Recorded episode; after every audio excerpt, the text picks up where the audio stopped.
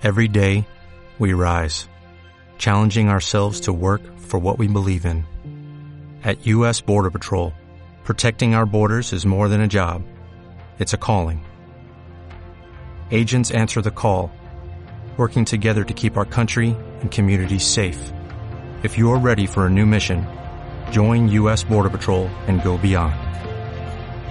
Learn more at cbp.gov/careers.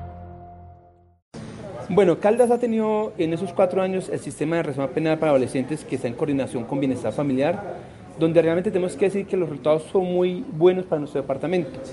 Caldas logra consolidar el porcentaje más bajo de reincidencia de reforma penal para adolescentes en todo el país.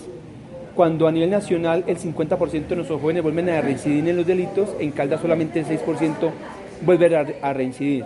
Segundo dato valioso, eh, nosotros cuando llegamos a este gobierno encontramos que eran más de 500 jóvenes que hacían parte de los agales del sistema de respuesta penal para adolescentes. Hoy solamente son 100 jóvenes que hacen parte de dicho sistema, lo que conlleva y concluye que realmente hemos logrado bajar el delito de nuestros jóvenes, que hemos logrado impactar dichos delitos. Tercer dato importante, cuando llegamos a ese gobierno encontramos que la prioridad en los delitos era el microtráfico.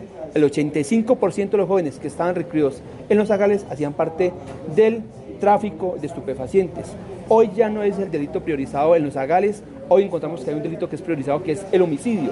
Y ese homicidio lo estamos estudiando en razón a qué? Que estamos encontrando que muchos jóvenes se están asesinando entre los mismos amigos, entre los mismos compañeros, y es un tema de intolerancia, es un tema de consumo de alcohol, es un tema de consumo de sustancias psicoactivas, y tercero, y, cuarto elemento es un tema de pandillas. Aquí tenemos que comenzar a estudiar porque el tema de las pandillas realmente está afectando la seguridad, el tema de homicidios y especialmente afectando el tema de, de, sistema de reforma penal para adolescentes.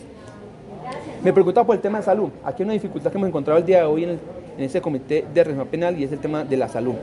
La salud es una prioridad y es una prioridad para ellos porque muchos de los jóvenes que están recluidos en las agales tienen algún componente mental de base.